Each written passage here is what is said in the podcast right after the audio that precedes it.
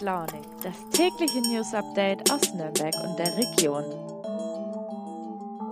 Guten Morgen, liebe Leute, am Donnerstag, den 24. März und zu einer neuen Folge Früh und Launig.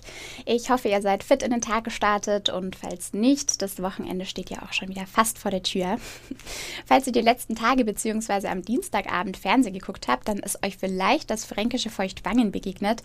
Besser gesagt das ASB Seniorenzentrum an der Sulzach. Dort war nämlich Melissa D'Amelia zu Besuch und die eingefleischten Trash-Fans unter euch kennen sie sicherlich aus Love Island und sie war auch die Bachelorette 2020. Hintergrund des Ganzen ist das RTL2-Format Prominent und Pflegekraft. Mit dabei sind daneben Melissa zum Beispiel TV-Sternchen wie Kadalot, Janine Kunze, Profiboxer Axel Schulz oder auch Calvin Kleinen. Der war auch schon bei einigen Trash-Formaten mit dabei. Und die Promis erleben in dem Format den Alltag von Pflegerinnen und Pflegern am eigenen Leib und greifen ihnen unter die Arme. Melissa, das hat die Einrichtungsleiterin einem Kollegen von mir erzählt, hätte im Feuchtwangener Heim zwar fast niemand gekannt, aber sie kam sehr gut an, war wohl sehr empathisch und lieb und die Dreharbeiten seien auch ein Heidenspaß gewesen. Also, wenn ihr mögt, könnt ihr ja dort mal vorbeigucken. Ansonsten verlinke ich euch den Text auch nochmal unten in den Show Notes. Und jetzt blicken wir erstmal auf die Themen, über die wir heute bei Früh und Launig sprechen.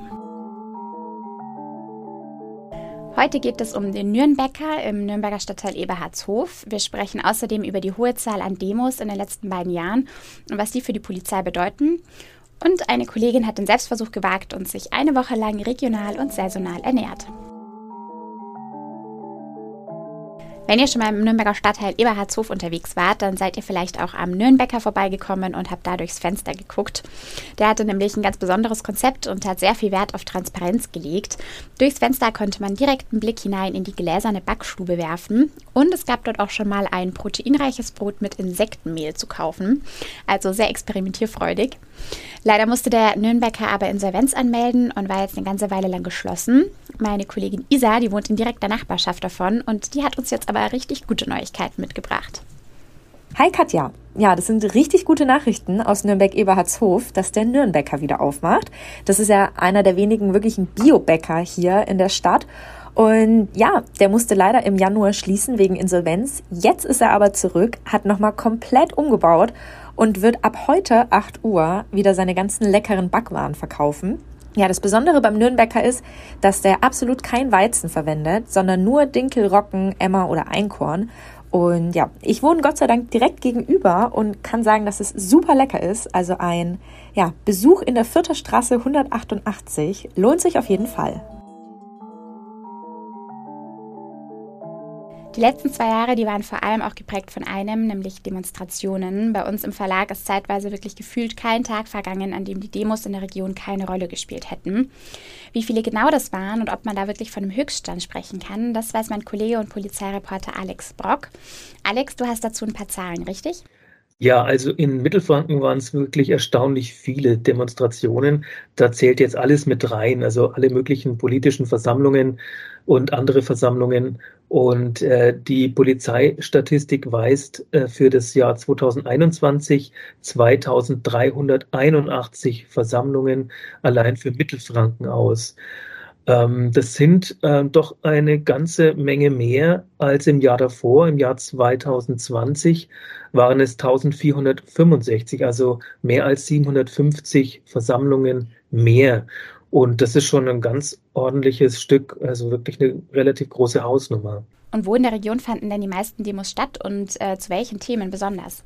Die meisten Demos in Mittelfranken, die haben natürlich in Nürnberg stattgefunden, weil sich hier alles zentriert. Und da gab es auch sich, es gab sicherlich auch ganz viele Demonstrationen im äh, Umland, aber äh, das hat sich mehr so versprengt auf die kleineren Städte, ähm, mittel, also auf die Großstädte natürlich auch in Fürth und in Erlangen, aber auch auf äh, Städte wie, wie Ansbach und Weißenburg und so weiter.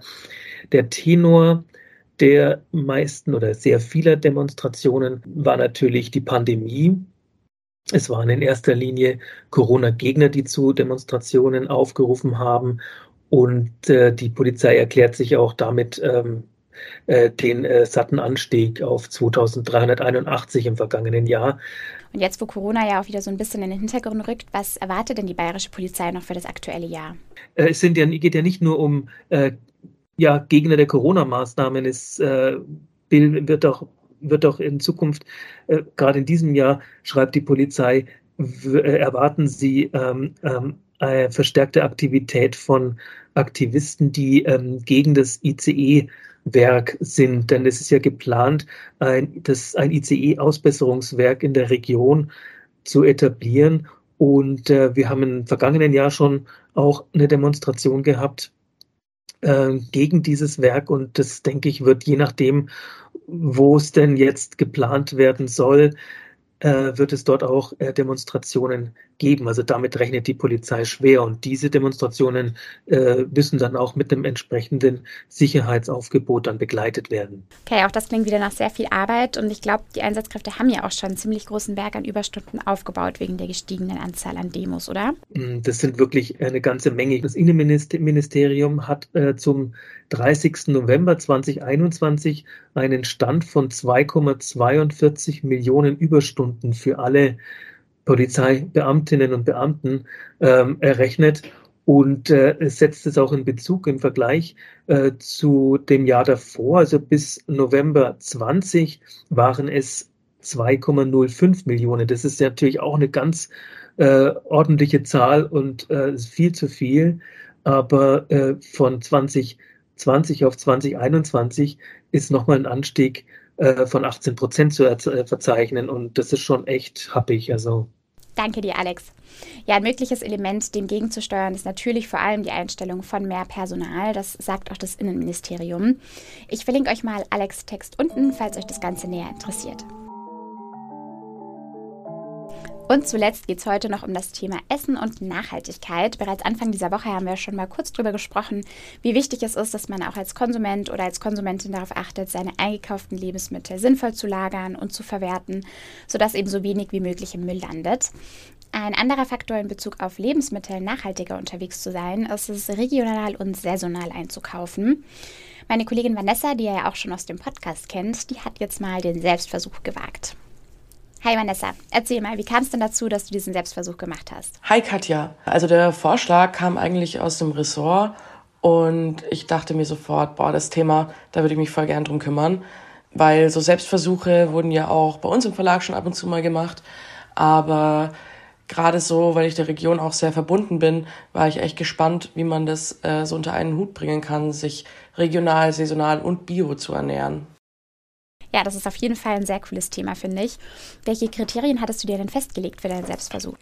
Also, wie ich am Anfang ja schon erwähnt habe, waren praktisch die Kriterien, sich regional, saisonal und biologisch zu ernähren.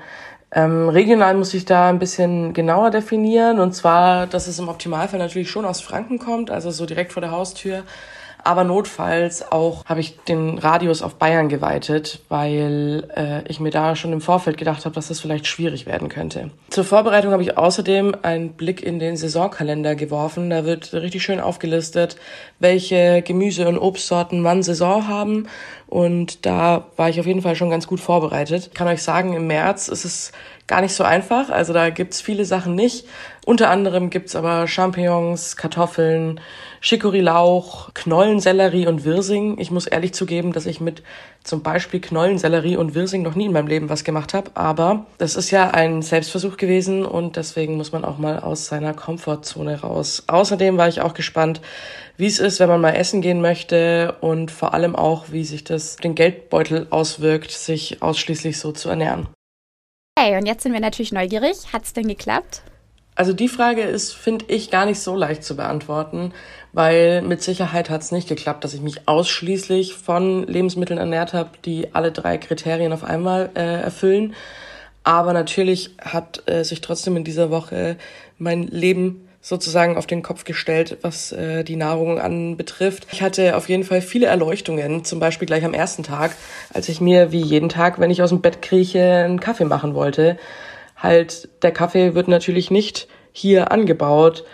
Ich hatte dann Glück, also der Kaffee, den ich gerade hab, der wird in Nürnberg verarbeitet und die achten viel drauf, dass alles Fairtrade ist und dass kurze Transportwege trotzdem garantiert werden können und so. Deswegen habe ich mir auch diese Ausnahme natürlich erlaubt, aber theoretisch ist es schwierig. Genauso natürlich bei Schokolade oder Süßkram. Äh, sehr unwahrscheinlich, dass es hier in der Region angebaut wird. Ja, das stimmt wohl. Also bei manchen Dingen ist es einfach nicht möglich, außer man verzichtet natürlich komplett. Aber welche Erkenntnisse nimmst du denn so mit aus deinem Experiment? Also die hauptsächliche Erkenntnis war auf jeden Fall, dass es machbar ist, äh, regionale, saisonale und biologische Produkte in den Alltag zu integrieren. Sich ausschließlich davon zu ernähren, dagegen halte ich für utopisch. Also man kann da natürlich sein Bestes geben und ich denke auch, dass es wichtig ist, ähm, dass da jeder ein bisschen mehr drauf achtet vielleicht. Aber natürlich ist es schwierig und ich glaube, selbst wenn man da viel drauf achtet, muss man bereit sein, Abstriche zu machen. Also, keine Ahnung, allein alles exotische Obst in Anführungsstrichen wie Mango, Kiwis, das wäre alles nicht möglich. Also theoretisch waren ja wirklich nur Äpfel und Birnen für mich erlaubt. Da kann man natürlich darauf achten, dass man, dass man vielleicht äh, nicht jeden Tag eine Mango essen muss, aber ich denke, wirklich komplett darauf umzustellen, ist wirklich eine große Aufgabe. Bestimmt können es Menschen. Ich für mich glaube, dass ich dann doch wieder auch andere Sachen essen werde. Und ja, auf jeden Fall war es spannend. Und ich kann jedem empfehlen, das auch selbst mal zu versuchen. Danke, die Vanessa. Ja, wenn ihr Lust habt, dann macht es doch mal wie Vanessa und probiert das Ganze einfach mal aus. Oder nehmt euch vor, bei den nächsten Einkäufen mal ein Gemüse zum Beispiel einzupacken, an dem ihr sonst immer vorbeilauft. Ich finde ja, man hat immer so seine Einkaufsroutine und legt meistens dann die gleichen Sachen in den Wagen. Dabei lohnt es sich wirklich mal was anderes auszuprobieren.